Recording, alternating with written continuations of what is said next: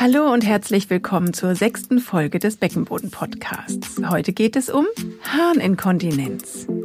Erfahrungsberichte von Marta Pasagan, Urogynäkologin in der Frauenklinik an der Elbe, Franziska Liesner, Physiotherapeutin und Inhaberin der Beckenboden-Schwerpunktpraxis Stabile Mitte und Sandra Kowalski, Proktologin aus der Praxis für Koloproktologie, allesamt aus Hamburg. Jede Frau, spätestens nach der Geburt eines Kindes, kennt doch dieses Gefühl. Urinverlust beim Husten oder auf dem Trampolin.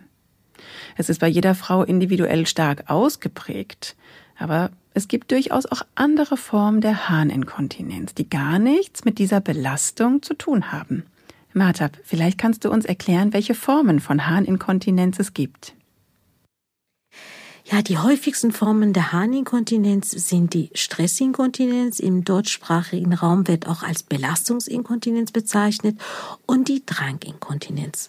Viel seltener ist eine Urininkontinenz durch eine Fistelbildung, zum Beispiel wenn als Folge einer Operation oder Bestrahlung eine direkte Verbindung zwischen Scheide und Blase entsteht.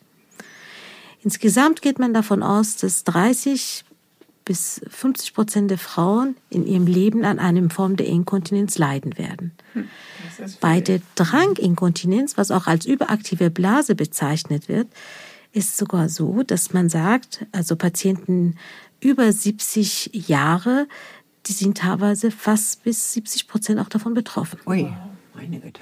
Also ist ja eher die Ausnahme, wenn man es nicht hat. Wenn man es nicht hat, ja. Und dabei nimmst du alle Schwang, also alle Mütter oder alle Frauen? Alle Frauen. Alle Frauen. Bei der überaktive Blase komme ich ja nochmal dazu. Da ist ähm, unabhängig, also teilweise ist auch davon unabhängig, ob man entbunden hat oder nicht. Das spielen ja auch viele andere Prozesse wie Alterungsprozesse mhm. der Nerven, neurologische Erkrankung, was im halt Alter häufiger auftritt, rheumatische Erkrankung. Da spielt ja die überaktive Blase eine äh, größere Rolle. Was gibt's denn für Unterschiede der Harninkontinenz? Du hast gerade schon gesagt, Stress, Belastung, Drang. Könntest du das noch mal ein bisschen genauer erklären? Bei einer Stressinkontinenz oder Belastungsinkontinenz verliert die betroffene Patientin ungewollt Urin durch körperliche Anstrengung. Zum Beispiel beim Husten, Heben, wie du schon vorhin gesagt hast, Trampolinspringen, Treppensteigen oder Niesen. Dabei verspürt die Patientin überhaupt keinen Harndrang. Das heißt, diese Inkontinenz ist komplett nach einer körperlichen Belastung. Es gibt natürlich auch Gradeinteilung. Es gibt drei ähm, Einstufungen. Das ist ja, wenn man extrem äh, viel Sport macht und ein Tröpfchen verliert. Das andere ist, wenn man mäßig Sport macht und dann größere Menge verliert. Und beim dritten Grad ist, ist, dass die Patientin einfach äh, im Bett liegt In und sich einfach nur bewegt mhm. mhm. und dann Urin verliert. Hm. Ja, wir Frauen sind aufgrund unserer Anatomie natürlich deutlich häufiger als Männer betroffen. Bei der Dranginkontinenz, was auch als überaktive Blase bezeichnet wird, kommt es immer so an, Patienten verspüren immer einen Drang. Das heißt, bereits bei gering gefühlter Blase, die betroffene Personen verspüren einen überfallartig und unkontrollierbaren Harndrang.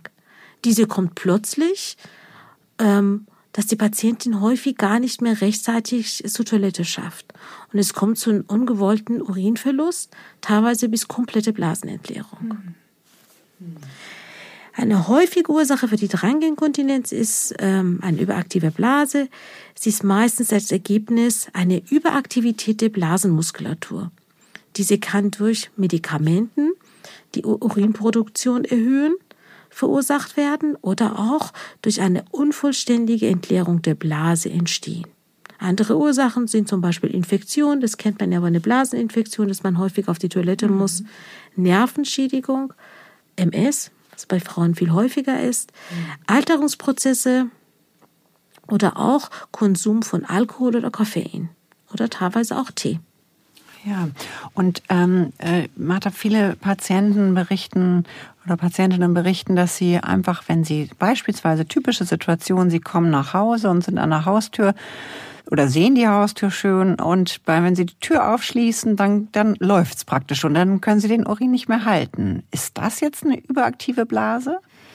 Ja, das wird aber auch als Schlüsselinkontinenz bezeichnet. Es beschreibt das überwältigende Gefühl, urinieren zu müssen, sobald man nach Hause oder an einem vertrauten Ort kommt und ist mit diesem Dranginkontinenz verbunden.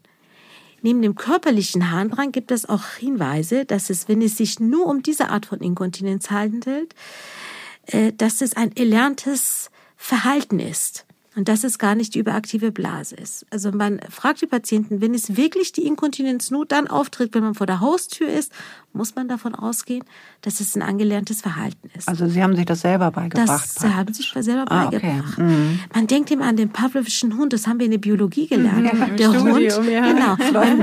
Genau, bei der Präsentation vom Essen kommt es zu gesteigerte Speichelproduktion. Und bei den Patienten ist das der bloße Anblick von einem Objekt, der mit dem Harndrang in Verbindung gebracht wird, kommt es zu einem dringlichen Bedürfnis, äh, praktisch Wasser zu lassen. Mhm. In diesem Falle ist der Anblick der Haustür oder der Auslöser teilweise die Toilette. Das kenne ich auch total von meinen Patienten. Also proktologisch kann ich das absolut bestätigen die gehen spazieren durch die Stadt, durch den Park, aber sobald sie die Haustür sehen, können sie ihren Stuhldrang nicht mehr halten und müssen nach Hause rennen. Und in diesem Art, also das ist, gehört zu der Gruppe der überaktive Blase, aber eigentlich kann man das auch gut ähm, durch ein falsches, das kann man durch eine Verhaltenstherapie dann auch verändern. wieder verändern. Hm, okay. Was machst du denn für Diagnostik bei Inkontinenz? Wie kannst du denn diese beiden Arten unterscheiden? Nur durch die Anamnese oder gibt es noch mehr? Genau, die Anonymnese ist das wichtig. Wir machen häufig oder würden uns sehr freuen, wenn die Patienten, bevor sie zu uns kommen, ein Mektionsprotokoll führen, weil ein Mektionstagebuch, das heißt, sie schreiben auf, was sie trinken und äh, wann sie und wie häufig sie Wasser lassen. Anhand des Tagebuches kann ich wirklich die Diagnose feststellen. Patienten, die eine reine Belastungsinkontinenz haben, die haben auch eine größere Blasenvolumina. Das heißt, die trinken ganz normal so 200, 300 Milliliter und gehen auf die Toilette und Blasenvolumina sind auch so bei 300 Milliliter. Mhm. Bei den Drangpatienten, die trinken wenig, aber die gehen sehr häufig auf die Toilette. Mhm, normal ist die Miktion, sagt man, wenn man normal trinkt, ist so bis achtmal am Tag. Bei den Drangpatienten sind das teilweise 20 Mal am Tag und vor allem in der Nacht. Mhm. Und das sind Volumina von teilweise 30 bis 50 Milliliter. Ganz kleine Mengen. Das sind ganz kleine Mengen. Mhm.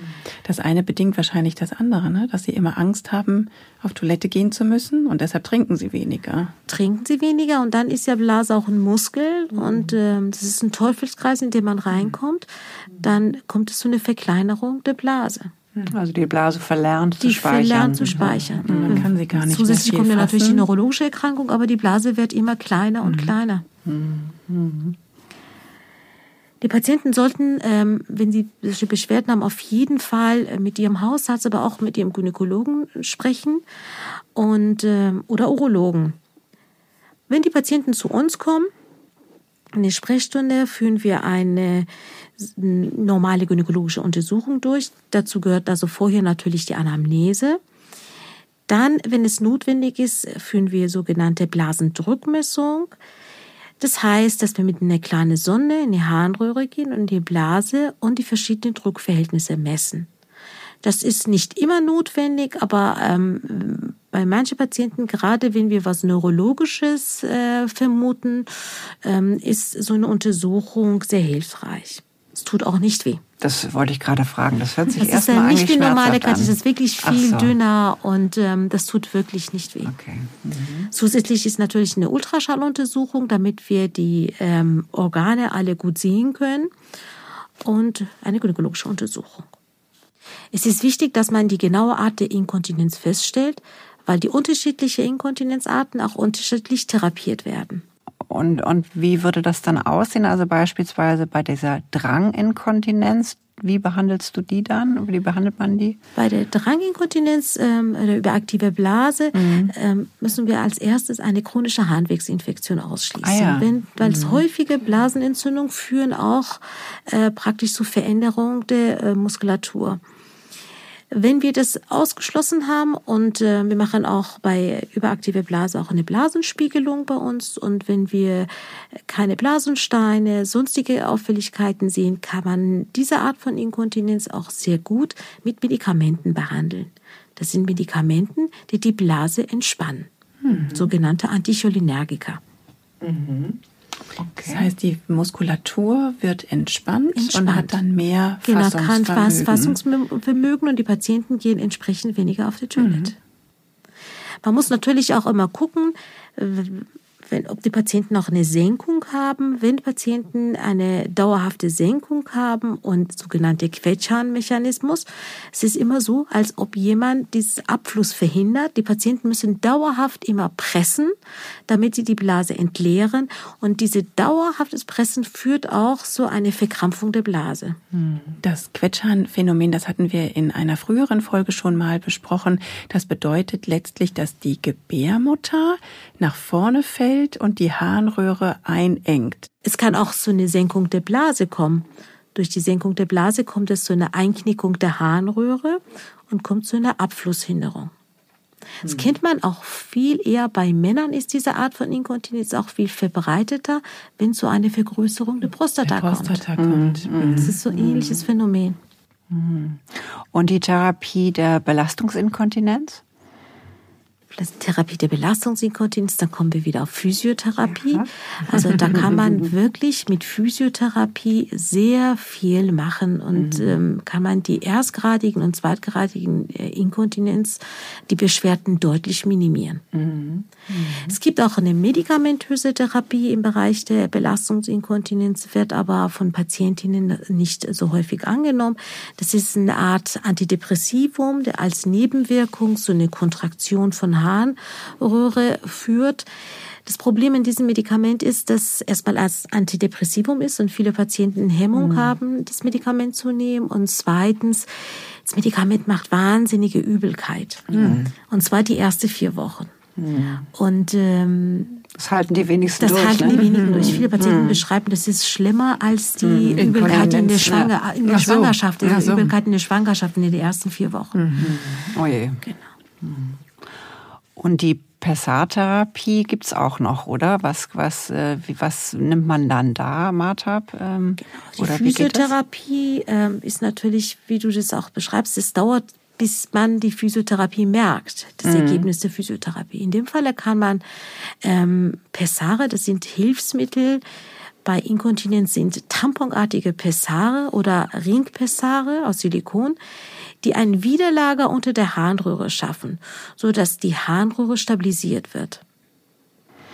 Okay, und ähm, was ich mal jetzt, was man ja immer, immer häufiger liest, auch so in Frauenzeitschriften, die Lasertherapie, ist das eine neue Therapie? Ja, es gibt ja viele wissenschaftliche Daten, die zeigen, dass eine mehrfache Laserbehandlung im Bereich des Scheides so eine Anregung der Kollagenbildung in der Vagina und dadurch so eine Reduzierung von Inkontinenz kommt, weil einfach eine Widerlage geschaffen. Mhm. Es sind aber diese Daten berühren sich immer auf die Belastungsinkontinenz ersten Grades. Das heißt, wenn die Inkontinenz höhergradig ist, dann bringt die Lasertherapie nicht viel. Und es gibt jetzt eine aktuelle Studie, die zeigt aber, dass die Wirkung der Beckenbodentraining gleichwertig zu Lasertherapie ah, ist. Wow. Zum Glück. Das, so, ja, das kann man sagen. Also dann kann man modernen Laser. Ja, genau. Wir, ja, ja, ja. Und ähm, die Lasertherapie müssen die Patienten selber zahlen. Oh, und dann wow. kann man sich ja überlegen, teuer. genau, ist auch mhm. relativ teuer. Und dann kann man ja sagen, weil es äh, die Alternativen gibt. Also mhm. die Krankenkassen bezahlen schon alles, was ein Sinn mhm. macht. Das macht vielleicht Sinn. Aber wenn die Physiotherapie die gleiche Wirkung bringt, was mhm. dauerhafter ist, ist natürlich das Bevorzugen. Mhm.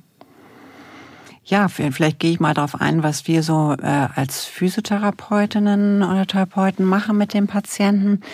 Also Patientinnen, die eine Belastungsinkontinenz haben, werden anders behandelt als äh, Patienten mit einer Dranginkontinenz.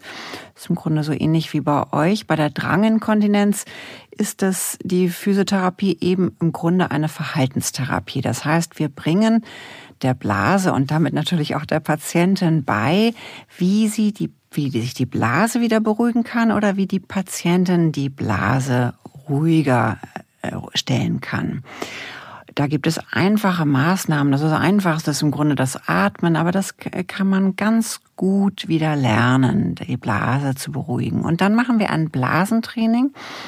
Und bringen der Blase bei, anhand dieses Miktionsprotokoll, von dem du sprachst, äh, dass die Blase einfach wieder verlässlicher speichert, dass wir einfach klein, in kleinen Schritten versuchen, die Intervalle wieder zu ähm, vergrößern. Bei der Belast, also das ist weniger Physiotherapie, weniger Turnen als ähm, ähm, Verhalten ändern. Und bei der Belastungsinkontinenz ist es andersrum. Da trainieren wir richtig zum einen den Harnröhrenschließmuskel und auch die Unterbauchmuskulatur und bringen den Patienten bei, wie können sie den Beckenboden richtig anspannen. Und ja, was heißt richtig anspannen? Das heißt, dass sich der Beckenboden eben vor dem Husten, dem Niesen, dem Trampolin, was du am Anfang sagtest, Sandra, dass da vorher der Beckenboden kurz anspannt, was er eigentlich automatisch macht, aber was im Laufe des Lebens eben häufig dann wieder verloren geht. Und wir möchten, dass dieser Blasenhals stabil stehen bleibt, wenn die Belastung von oben drauf kommt. Und das machen wir, wie sonst auch, mit unserem untersuchenden Finger als Biofeedback oder auch, wenn ähm, Physiotherapeuten ein Ultraschallgerät haben, mit dem Ultraschall als Biofeedback. Hm, das klingt ganz gut. Mhm. Und was macht man, wenn die konservative Therapie mit PSA, Physiotherapie, Biofeedback nicht ausreicht, Martha, was kann man dann noch machen? Gibt es eine operative Möglichkeit? Genau, bei ähm, überaktive Blase oder Dranginkontinenz ist, wenn die Verhaltenstherapie nichts bringt, wenn die Medikamenten, die die, die Blase nicht, äh, die die Blase entspannen, nichts bringen, dann kann man eine Botox-Therapie durchführen. Da wird Botox in die Blase gespritzt und dadurch kommt es zu einer Entspannung der Blase. Ist natürlich Botox wird ja vom Körper abgebaut und ähm, dies, äh, die Injektion muss sechs bis elf, alle sechs bis elf Monate wiederholt werden. Übernimmt oh ja. das die Kasse? Das ist eine Kassenleistung, ah, weil oh. zum Glück seit ähm, 2008 ist das auch als eine Erkrankung mhm. richtig angesehen. Mhm. Bis dahin war das ja praktisch hat es ja keine diese Art von Inkontinenz ja ernst genommen. Verrückt eigentlich, dass das so lange gedauert genau. hat. Und ja. du hast es ja vorhin erklärt, dass die Therapien bei euch, der mhm. Physiotherapie, total unterschiedlich sind. Deswegen mhm. ist es ganz wichtig, dass man weiß, welche Art von Inkontinenz mhm. haben. Wir haben leider viele Patienten, die wir sehen, wahrscheinlich siehst du die auch, mhm. die haben eine Inkontinenz, aber eine überaktive Blase mhm. und die denken, die müssen Physiotherapie ja. machen. Dann ja. die machen sie selber im mhm. Sportstudio, dann machen die Kurse. und dadurch wird der Beckenboden, ne? genau, das genau. bringt der Gegenteil. Das wird praktisch die Muskulatur Muskulatur verspannt sich noch, noch mehr. mehr. Mhm. Und die verspannte Muskulatur gibt der Blase einfach so wenig Platz noch zusätzlich. Und da ist auch ein mhm. Nerv, der praktisch im Bereich der äh, mhm. Muskulatur liegt, der sogenannte Nervus pudentus. Mhm. Und wenn der durch die Muskulatur noch mehr angeengt wird, dann wird er noch mehr irritiert. Mhm. Und dann führt also die, führt es zu Verschlimmerung der Beschwerden. Mhm. Steckt man voll im Teufelskreis. Ja. Ja, Bei überaktive Blase, wenn Botox auch nichts bringt, gibt es eine neue Methode, aber auch schon seit 2006 eigentlich in Deutschland. Das nennt sich Blasenschrittmacher. Mhm. Das heißt, äh, durch eine äh, elektrische Stimulation kommt es zu einer Modulierung der Nerven und dadurch zu einer Koordination dieser falschen äh, Signale, die ins Gehirn geschickt werden. Mhm. Das heißt, man erlernt nochmal die Blasenentspannung? Nee, das läuft über den Mus die Muskulatur direkt. Den Nerv, also da können die Patienten gar nichts machen. Das äh, muss man natürlich bei diese, bei dem Blasenschrittmacher erstmal gucken, ob die Patientin für die Patienten in Frage kommt. Mit einem externen Gerät wird erstmal in Narkose den Nerv, der für die Blase zuständig ist, sucht man diesen Nerv auf, stimuliert man den Nerv und durch diese Stimulation kommt es zur Unterdrückung, die falschen Signale, die ihm ins Gehirn kommen. Ah, Bei der überaktiven mhm. Blase geht man mhm. davon aus, dass äh, die durch irgendeinen Grund, was man nicht kennt, so eine ständige Stimulation der Blase kommt. Es kann ja von den Nerven sein, der von der Blase ausgehen, es kann aber auch von der Wirbelsäule sein. Deswegen ah, gibt es bei vielen. Das blockiert man genau, einfach. das mhm. blockiert man, weil diese Art äh, von Frequenz, was wir losschicken, kommt zuerst an mhm. und blockiert alle anderen Signale. Mhm. Das kennt man auch Medizin jetzt im, Bereich von Parkinson-Behandlung, dass man elektrische Stimulation benutzt mhm. oder auch bei Migräne. Mhm. Übrigens da ganz kurz, äh, wir, da, das machen wir in der Physiotherapie auch bei Drangpatientinnen, dass wir ganz niederfrequente Ströme benutzen, wenn es Sinn macht, um eben auch das zu versuchen, aber natürlich auf eine ganz andere Weise und nicht so. Ja. Mhm, mhm. Und bei der, ähm, Martha, bei der Belastungsinkontinenz habt ihr doch diese TVTs, oder? Wie? Genau, also bei mhm. Belastungsinkontinenz, äh, wie gesagt, wenn die Patienten einen hohen Leidensdruck haben und keine Tampontherapie, also das ist Kuntamtherapie und Pessartherapie nicht durchführen möchten, gibt es als Alternative eine sogenannte Bandoperation, sogenannte TVT, Tension Free Vaginal Tape gibt seit 1993. Oh ja, da kommt so eine Stabilisierung der Harnröhre. Das Band wird unter der Harnröhre gelegt und nach sechs Wochen kommt es so eine Befestigung für, mit, in diesem Band mit der Umgebung und bildet ein Widerlager. Leider für die Harnröhre, Für die Harnröhre, mhm, genau. Mhm. Es ist leider so, dass bei 10 bis 15 Prozent der Patienten Tinen diese Methode nicht in Frage kommt. Deswegen auch vorher diese ausgiebige Untersuchung. Wenn ähm, durch, äh, meistens sind es bei jüngeren Frauen durch äh, Traumata im Becken, kommt es zu einem Abriss der, äh, des Bindegewebes, der die Harnröhre fixiert und die Harnröhre ist extrem beweglich. Hm. Durch diese Beweglichkeit der Harnröhre wenn man ein Band liegen würde, hat äh, die Harnröhre gar keinen Kontakt mit dem Widerlager. Ja. In so einer Situation kann man äh, kein äh, TVT-Band legen, sondern muss man die Harnröhre und die vordere Scheidenwand fixieren, sogenannte. Kolbosuspension nach Birch. Also das ist dann gleich eine deutlich größere Operation im Vergleich Ja, die Bandoperation ist, das dauert, sagen wir mal, von Zeiten 15 Minuten. Mhm. Birch-Operation dauert ja ungefähr um eine Stunde. Mhm. Ach, da auch noch so wenig. Sind, ja, mhm. also. Mhm. Naja, aber sehr viel länger als ja. das Bändchen. Wichtig ist zu wissen, für diesen Operationen sollte allerdings die Familienplanung abgeschlossen sein, weil viele Frauen sagen, okay, dann wenn ich schon mal schwanger werde, dann versuche ich dann irgendwie per Kaiserschnitt mein Kind zu entbinden. Rein die Schwangerschaft und der erhöhte Druck im Bauch kann praktisch diese ganze Operationsverfahren zunichte machen. Mensch, mhm. das wäre natürlich schade. Mhm. So, Franzke, wir haben ja jetzt ganz viel über Inkontinenz geredet. Kannst du uns mhm. vielleicht eine schöne Übung zeigen? Ja, das kann ich. Und ja, ich würde mal denken, weil wir jetzt ja hier im Studio sitzen und Sie zu Hause vielleicht auch sitzen, dann üben wir auch im Sitzen. Ähm, und ja, diesmal können Sie sich das bequem machen. Das heißt, wenn Sie eine Lehne haben oder ihr jetzt bitte auch im Studio, könnt euch so richtig schön gemütlich anlehnen hinten. Und jetzt legt ihr mal die Hände an den Unterbauch und baut so eine Schale mit den Händen und legt den Bauch, also bei mir, ich habe auch ein bisschen Bauch, den kann ich da so richtig schön reinlegen, auch wenn man das vielleicht nicht immer so möchte, und legt den Bauch in die Hände rein. Und spürt mal, wie der sich da ablegt und ähm, spürt, wie der schwer wird. Und gerne könnt ihr und Sie zu Hause mal die Augen schließen und sich vorstellen, wie es wäre, diesen Bauch ganz langsam und ganz zart aus den Händen herauszunehmen. Nach oben Richtung Kopf und der schwebt praktisch so ein bisschen über den Händen und zwar so, dass Sie weiteratmen können, ihr weiteratmen könnt. Man sieht von außen gar nichts, nur unter euren Händen, in euren Händen spürt ihr, der Bauch wird leichter. Ganz bisschen nur und dann legt ihr den ganz gemütlich wieder zurück. Mach das nochmal. Stell dir vor, du ziehst den Bauch sanft aus den Händen raus, wie so eine Briefmarke, die du vom Brief abziehst, ohne sie kaputt zu machen. Ziehst du die Bauchdecke aus den Händen raus, die Haut bleibt praktisch an den Händen dran gefühlt und hältst diese Spannung mal einen Moment, obwohl du weiteratmest, obwohl sie weiteratmen. Das ist jetzt die ganz tiefe Bauchmuskulatur, mit der wir üben. Das ist die wichtigste Muskulatur bei der Inkontinenz. Und dann wieder gemütlich in die Hände hineinlegen. Ich sage immer in der Praxis, die Vorstellung ist, die Bauch, der Bauch ist der Hefeteig und die Hände sind die Schüssel.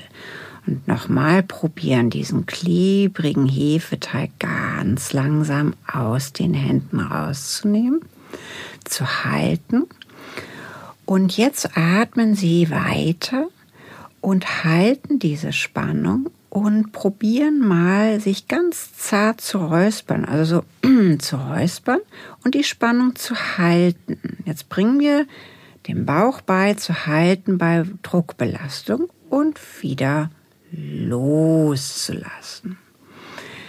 Also nochmal den Bauch ganz sanft rausziehen. Dabei bewegt sich übrigens, ich sehe gerade hier, bewegt sich so ein bisschen der Rücken bei euch. Nein, nein. Ähm, also Rücken bleibt ruhig, ihr atmet weiter, der Bauch bleibt innen. So 30 Prozent Kraft brauchst dafür. Halt mal diese Spannung und stell dir vor, du müsstest husten. Man kann dann das gut beim Husten probieren, also oder räuspern und diese Spannung zu halten und dann wieder loszulassen.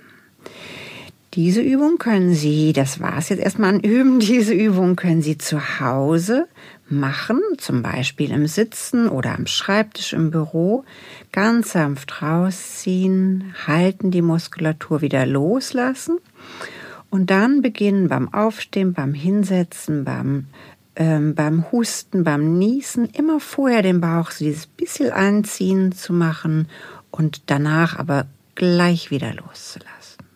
So, und jetzt könnt ihr auch wieder fröhlich aussehen. konzentriert. Wir sehen nur konzentriert Dank seid ihr konzentriert, genau. Jetzt ist sehr gut mitgemacht, habe ich genau gesehen. es gibt ein kleine, eine kleine Oblate. Ja, ganz schön. An zu Hause auch bestimmt.